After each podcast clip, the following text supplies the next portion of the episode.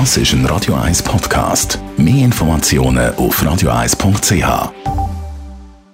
Die grünen Minuten auf Radio 1 wird präsentiert von Energie 360 Grad. Nachhaltige Energie und Mobilitätslösungen für die Welt vom Morgen. Energie360.ch Es geht um die Limmattalbahn. Andreas Krise von der Umweltarena Spreitenbach. Wann fährt die Limmattalbahn? Äh, bereits in drei Tagen, also pünktlich auf den Fahrplanwechsel vom Sonntag, 11. Dezember.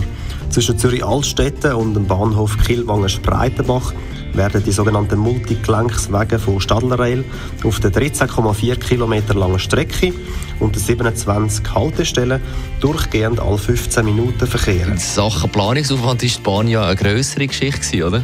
Allerdings, die Planung hat bereits vor 22 Jahren angefangen und vor 16 Jahren ist die Linienführung in den kantonalen Richtplan eingetragen worden. Es hat fast 200 Einsprachen gegeben und vor sieben Jahren sogar eine kantonale Volksabstimmung. Und obwohl sich in dieser Mehrheit mit 64 Prozent für die Limmatalbahn ausgesprochen hat, ist der betroffene Bezirk Dietiken mit 54 Prozent dagegen gewesen. Und das ist erstaunlich, weil der Bezirk ja hauptsächlich von dieser besseren Erschließung profitiert. Aber wahrscheinlich haben sie ein bisschen Mühe wegen der Baustelle.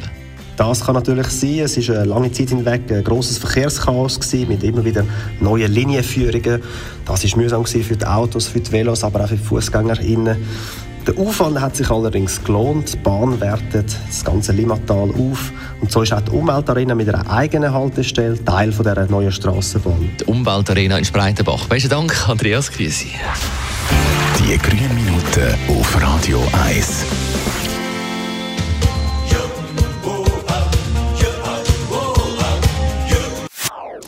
Das ist ein Radio 1 Podcast. Mehr Informationen auf radio1.ch.